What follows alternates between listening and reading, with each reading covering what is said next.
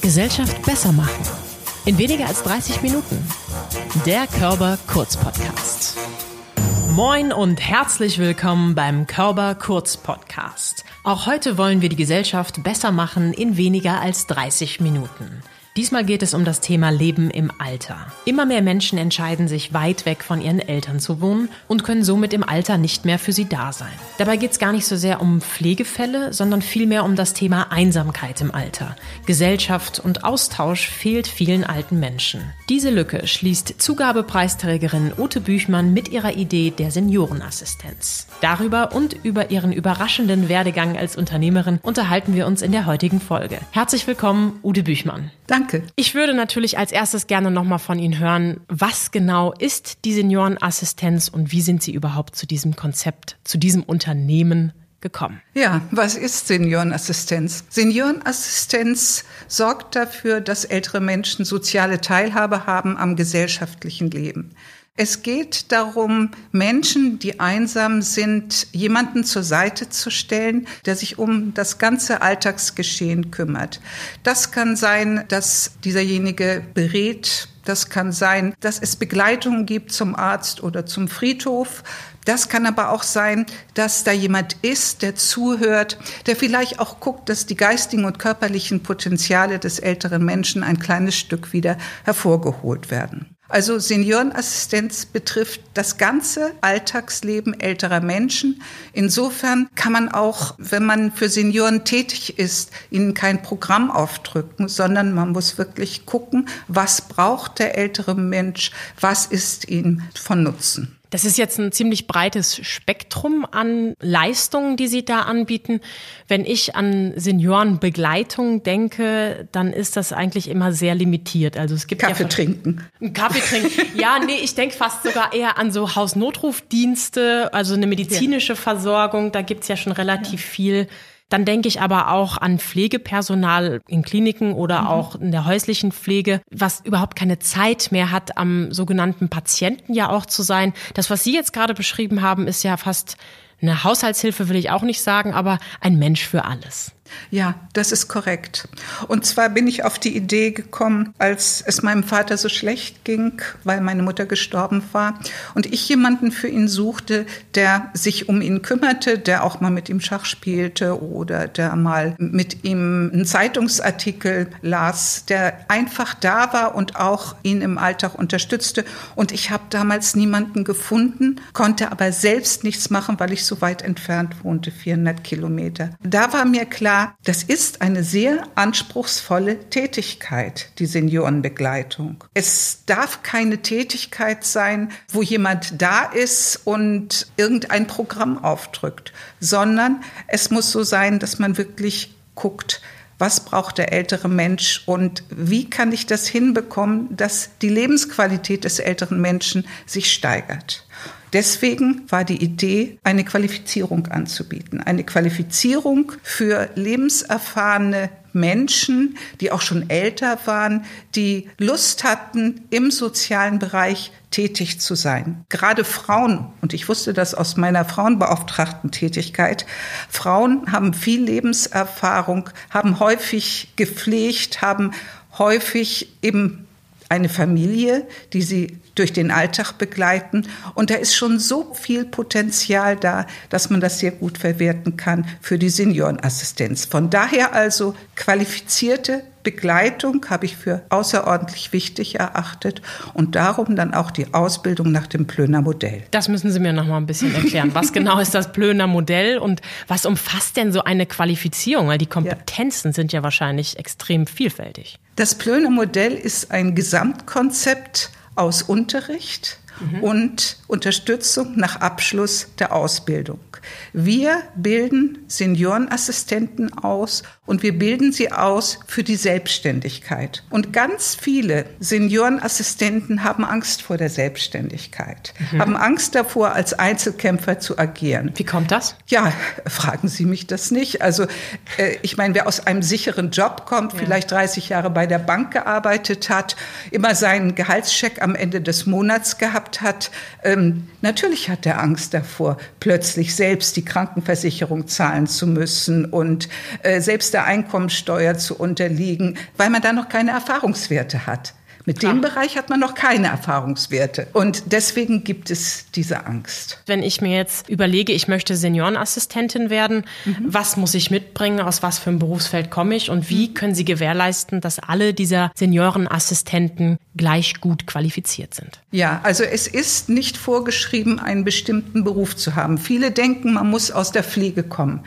Das ist natürlich nicht Hilfreich. sinnvoll, ja. nicht falsch, aber es ist keine Voraussetzung. Mhm. Ganz wichtig ist Lebenserfahrung, ein guter Draht zu älteren Menschen, dass man wirklich ältere Menschen mag. Man muss ältere Menschen mögen, das ist eine ganz wichtige Voraussetzung für die Seniorenassistenz. Klar. Man muss es auch aushalten, wenn der ältere Mensch vielleicht dreimal die gleiche Frage am Tag stellt. Das ist einfach so. Man muss sich in die Lebenswelt der älteren Menschen hineinversetzen können. Man muss sie also mögen. Man sollte organisieren können. Mhm. Wenn man zum Beispiel einen älteren 90-Jährigen hat, der seinen Geburtstag feiern möchte, das organisiert sich nicht von allein. Und bevor der ältere Mensch dann völlig isoliert seinen Geburtstag erlebt, ist das natürlich eine tolle Sache, wenn da jemand ist, der zuhört, der diesen Wunsch aufnimmt und der das für das Umsetzen dann zuständig. Das sind ja schon einige Kompetenzen. Ich höre mhm. den Eventmanager, ich höre die Pflegekraft, ich höre jemanden, der auch einfühlsam ist, also der mhm. da eine gewisse psychologische Kompetenz mitbringt, Geduld, wenn dreimal dieselbe Frage gestellt wird. Lohnt sich das denn auch oder ist es dann irgendwie doch nur der soziale Reward, dass ich hier was Gutes tue? Also ich kann sagen, dass im Grunde fast alle Seniorenassistenten ein soziales Engagement mitbringen. Mhm aber dass eigentlich niemand von ihnen für gratis arbeiten will.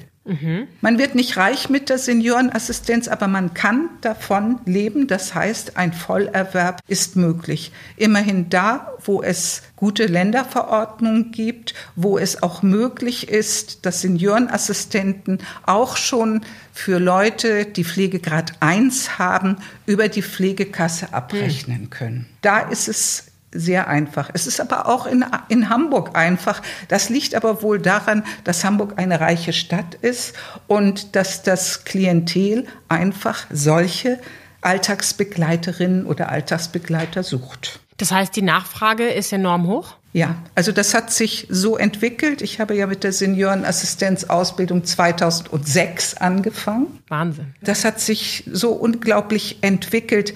Es ist einfach so, dass Menschen ein schönes Alter haben wollen, dass sie Lebensqualität im Alter haben wollen, dass es ihnen nicht genügt, sich zu überlegen, ich gehe jetzt irgendwie ins Heim in eine Einrichtung und so, vor allen Dingen, sie wollen zu Hause bleiben, aber sie wollen auch es gut haben im mhm. eigenen Zuhause. Eigenständigkeit auch bewahren. Ja, sie wollen Freiheit haben, sie mhm. wollen Eigenständigkeit haben. Und das macht Seniorenassistenz möglich. Die wenigsten Leute haben einen Unterstützungsbedarf von 24 Stunden am Tag.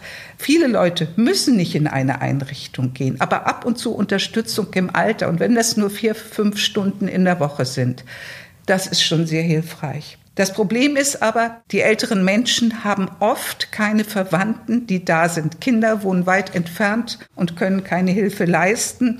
Mit der Nachbarschaft sieht es heute so aus. Erstmal kann man sie nicht überstrapazieren und dann sind die Nachbarn, wenn man in so einer Siedlung ist, gleichfalls eben schon ja. alt geworden. Das ist alles sehr, sehr schwierig. Und von daher ist eine Dienstleistung, die man sich kaufen kann oder die man vielleicht sogar über die Pflegekasse finanzieren kann, eine ganz tolle Sache für ältere Menschen. Viele sind aber auch bereit, da tatsächlich dafür zu zahlen. Das hat auch einen ganz bestimmten Grund. Manche Menschen wollen nicht immer Danke sagen, wollen nicht mhm. immer das Ehrenamt bemühen, wollen nicht immer jemand anderen haben vom Ehrenamt, der dann kommt und besucht Dienste macht und so. Ist ja auch eine Vertrauensgeschichte, ja. ne? einen Bezug zu einer Person aufzubauen, ist ja was ganz, ganz Wertvolles. Das lässt sich mit Geld ja auch gar nicht aufwiegen. Genau. Also insofern haben Seniorenassistenten dann auch eine Schlüsselposition, eine sehr verantwortungsvolle Position, die auch natürlich nicht ausgenutzt werden darf. Ein kleines Beispiel. Im Unterricht haben wir das Thema Erbrecht mhm. und wir machen schon frühzeitig darauf aufmerksam, dass Senioren sich unbedingt Hilfe von einem Notar holen sollen und dass Seniorenassistenten da nicht irgendwie rumfummeln sollen und dass sie vor allen Dingen, ja, dass sie vor allen Dingen sich nicht im Testament bedenken lassen dürfen. Da gibt ja. es dann Gerichtsurteile, wo es völlig untersagt ist, weil nämlich Senioren auch eine quasi abhängige Position haben. Mhm. Gerade wenn sie nicht mehr so mobil sind, wenn sie vielleicht geistig nicht mehr ganz so klar sind. Das ist schon so, dass Seniorenassistenten wirklich eine Vertrauensposition haben, die man aber auch nicht aufgeben darf. Klar. Was wäre denn die Situation, wenn es einfach nicht passt? Kann man dann sagen, man möchte einen anderen Assistenten haben? Ja, wir haben hier ein ganz großes bundesweites Netzwerk und wir bemühen uns auch die Zusammenarbeit unter Seniorenassistenten zu befördern durch Netzwerktreffen beispielsweise. Und es gibt immer mal die Situation, dass es nicht passt, dass die Chemie nicht stimmt. Ähm, ich habe jüngst gerade so einen Fall gehabt, eine Frau Mitte 40 hatte einen Kunden, der sehr aggressiv war, Alzheimer, und der immer anfing zu kneifen. Und sie sagte, geht nicht. Ja. Ich bin völlig überfordert. Verständlich. Und hat dann Kontakt aufgenommen zu einem anderen Seniorenassistenten, der ja auch schon so 60 war und mit solchen Situationen gut umgegangen ist. Mhm. Das hat funktioniert. Aber es war richtig, dass sie gesagt hat, nein, halt, stopp, das übersteigt meine Kräfte, das kann ich nicht mehr und ich möchte das abgeben. Das raten wir auch. Aber es ist natürlich für die Kunden dann auch eine gute Sache, dass wir uns bemühen oder dass sich die Seniorenassistenten bemühen, dann eine andere Lösung zu finden. Ja, und so ein Netzwerk ist dann ja wirklich pures Gold wert. Mhm. Und wenn ich es richtig gesehen habe bei Ihnen auf der Webseite, in den unterschiedlichen Standorten haben Sie ja unterschiedliche Kompetenzen immer sehr stark gebündelt. Auch das kann ja immer hilfreich sein, zu sagen, hey, wir sitzen hier in Hamburg und haben jetzt ein Problem mit dem Erbrecht, wie gerade angesprochen. Mhm. Was macht ihr in Berlin? Kommt sowas vor? Gibt es da Austauschmöglichkeiten? Ja, es gibt Austauschmöglichkeiten dadurch, dass wir ein Vermittlungsportal haben. In diesem Vermittlungsportal Vermittlungsportal sind rund 500 Seniorenassistenten registriert. Ist für die älteren Leute sehr schön, weil sie dort eben auch Seniorenassistenten finden. Und aussuchen können auch? Und aussuchen können. Ah, ja. Und es kann eben gleichzeitig von den Seniorenassistenten genutzt werden, wenn sie zum Beispiel eine Vertretung suchen, wenn sie zum Beispiel ein Problem haben, das sie mal mit jemandem besprechen wollen, mhm. wenn sie äh, gehört haben, dass sich ein Seniorenassistent oder eine Seniorenassistentin vielleicht mit einem bestimmten Thema befasst haben dann kann man sich austauschen. Die Telefonnummern stehen da, die E-Mail-Adressen stehen da. Äh, viele kennen sich auch von unseren großen Netzwerktreffen. Wir haben demnächst in NRW ein Netzwerktreffen. Das Netzwerktreffen ist erst Anfang April.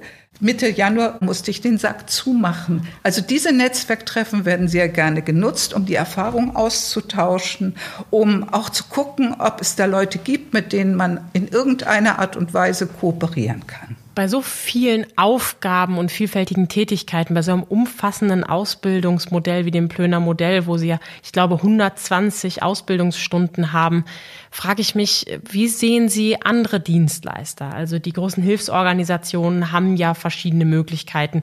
Begleitdienste gibt es da, wo man mhm. eben Senioren stundenweise unterstützen kann. Es gibt jetzt sogar das Modell, dass Studenten, vielleicht sogar Schüler, wobei es, glaube ich, eher Studenten sind, mit älteren Generationen zusammenwohnen. Die haben dann Häuser und Platz. Mhm. Und die mhm. Studenten sind dann mhm. manchmal auch aus dem Ausland sogar dazu da, um drei, vier Stunden in der Woche den Rasen zu mähen, den Drucker mhm. anzuschließen. Man hilft sich Hand in Hand, mhm. möglicherweise kostenlos. Das ist bei Ihnen ja eben anders. Da gibt es dann mhm. eben quasi einen anderen äh, Wert für den Studenten, nämlich kostenloses Wohnen. Wie äh, würden Sie das bewerten? Also ich finde alle Hilfssysteme richtig und gut, denn die Not ist groß und der Bedarf ist wahnsinnig groß. Das mhm. merken wir auch in der Seniorenassistenz. Ich habe viele Leute, die mir sagen, sie können nicht noch mehr Kunden annehmen, die auch weiter vermitteln an andere mhm. Seniorenassistenten. Das hat sich in den letzten 13 Jahren enorm geändert, äh, insbesondere auch in NRW und in Schleswig-Holstein, wo es möglich ist, schon Menschen mit Pflegegrad 1 die Möglichkeit zu geben, über die Pflegekasse abzurechnen. Also könnten wir quasi noch einen Aufruf starten, weil wir eigentlich noch mehr Seniorenassistenten brauchen. Ja. Wer wäre denn jetzt ein perfekter Kandidat? Sie haben von ehemaligen Pflegekräften gesprochen, ja. aber wer ist das so? Wer ist der typische Seniorenassistent, die typische Seniorenassistentin? Den typischen Seniorenassistenten, den gibt es nicht. Aber ich kann ja mal erzählen, wer zu uns kommt. Mhm. Das sind viele Leute, die tatsächlich aus dem Gesundheitsbereich kommen. Arzthelferin, Apothekenhelferin, aber auch Krankenschwestern oder die eine oder andere Altenpflegerin, die das aufgrund ihrer körperlichen Konstitution nicht mehr machen kann. Mhm. Dann kommen ganz viele aus dem Bereich Verwaltung, zum Beispiel aus Banken. Die sagen dann, ich möchte nicht mehr mit Zahlen zu tun haben, ich möchte mit Menschen zu tun haben. Das ist ganz, ganz wichtig. Das ist den meisten Leuten, die zu uns kommen, am wichtigsten, dass sie viel Kontakt zu Menschen haben. Insofern müssen Seniorenassistenten natürlich auch sehr, sehr kommunikativ sein. Mhm. Das ist eine Grundvoraussetzung. Klar. Dann haben wir aber wirklich einen Querschnitt durch die Bevölkerung. 20 Prozent unserer Seniorenassistenten haben ein abgeschlossenes Studium. Mhm. Übrigens viele ich mag das gar nicht sagen, Kunsthistoriker.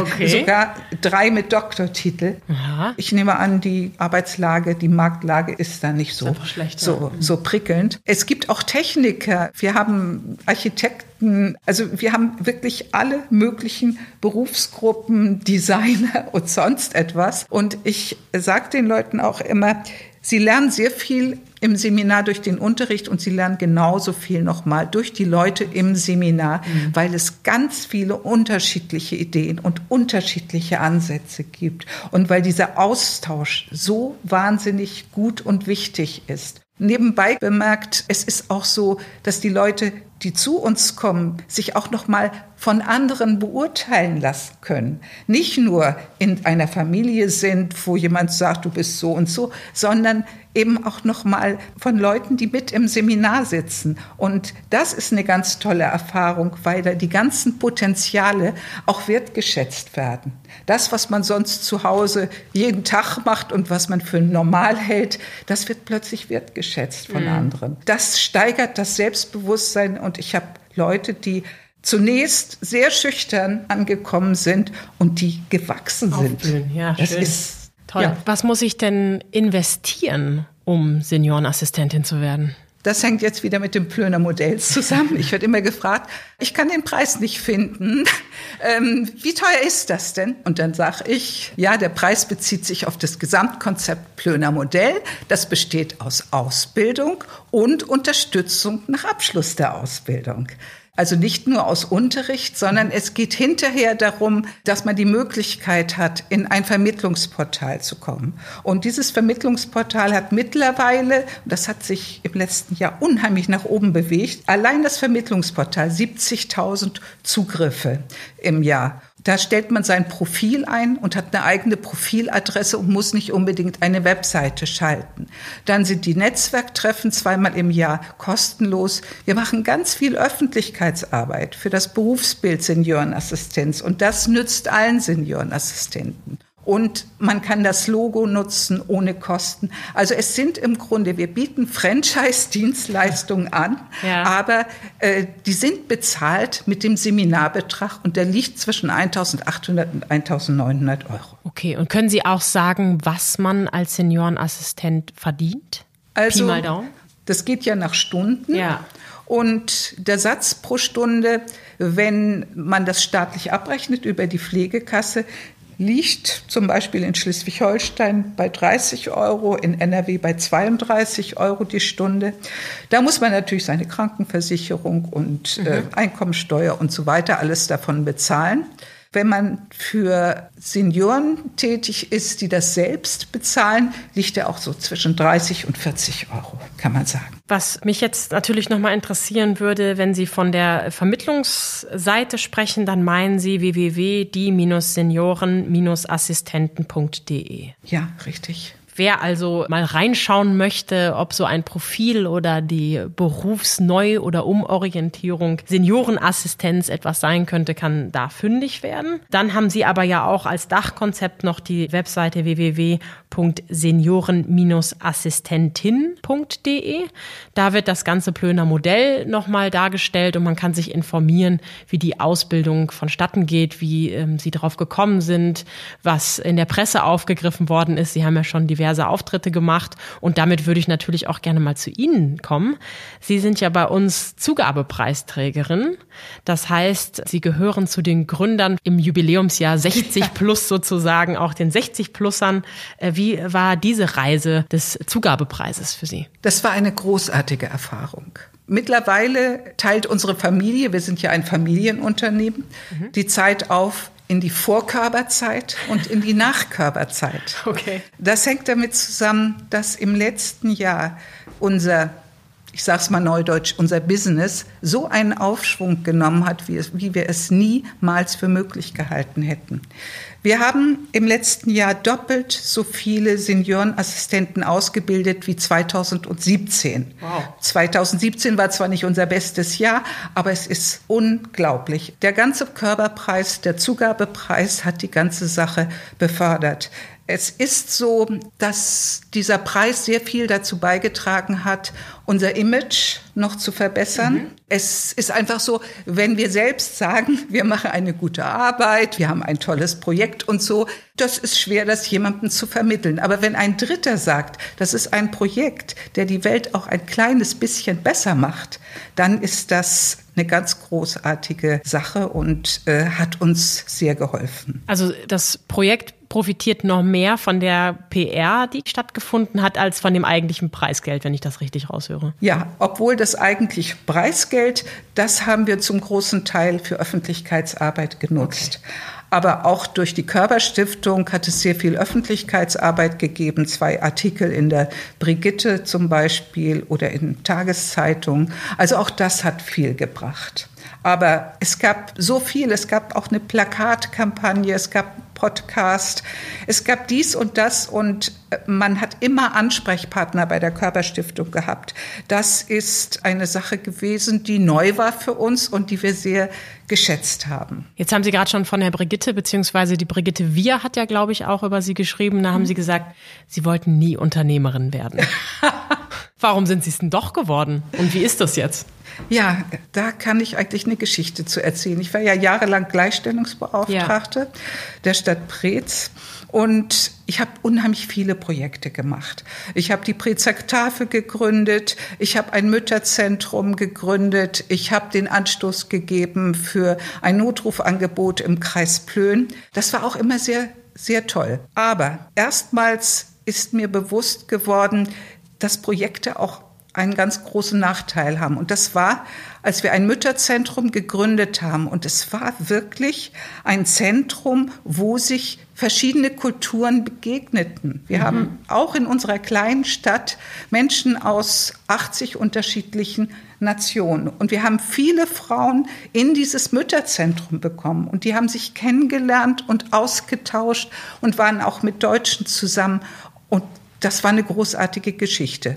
Und dann nach zwei Jahren wurde dieses Projekt nicht mehr finanziert. Wir waren auf Geldgeber angewiesen. Und das erste, also das Seniorenassistentenprojekt, das ist einmal als Modellprojekt finanziert worden. Mhm. Wenn ich da nicht weitermache, dann wird es nie wieder finanziert. Mhm. Also Geldgeber kriege ich nicht. Ich muss das selbst in die Hand nehmen. Ja. Und so ist es dazu gekommen, dass ich mir gesagt habe, das ist wichtig. Ja, das ist ein Projekt, das ähm, für Menschen gut ist, insbesondere für ältere Menschen. Und ich möchte nicht, dass es im Sande verläuft.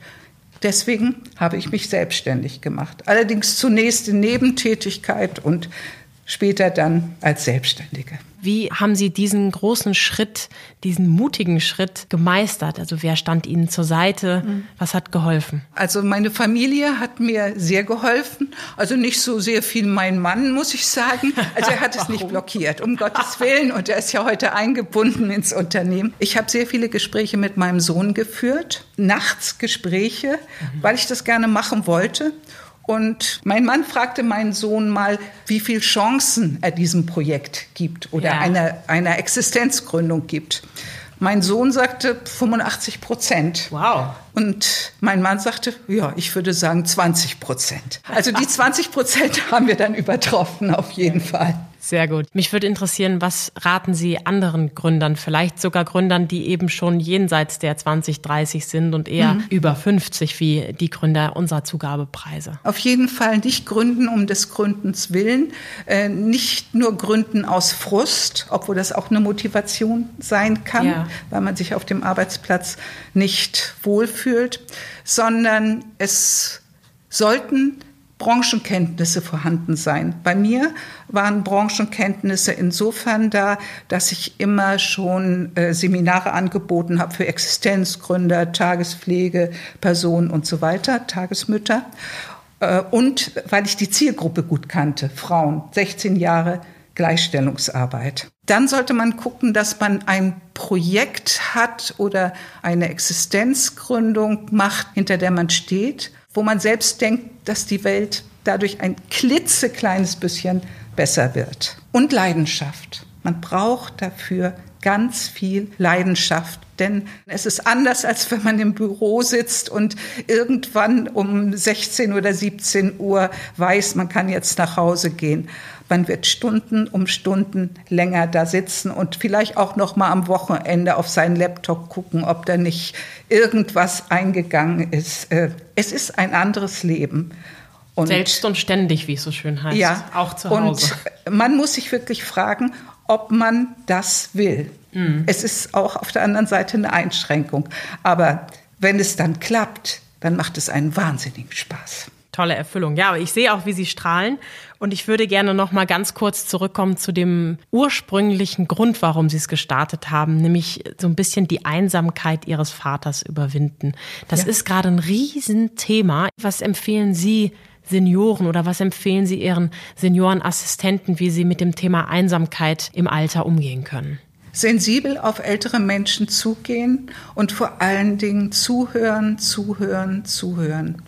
Einsame Menschen haben kaum die Gelegenheit, sich auszutauschen mit mhm. anderen Menschen.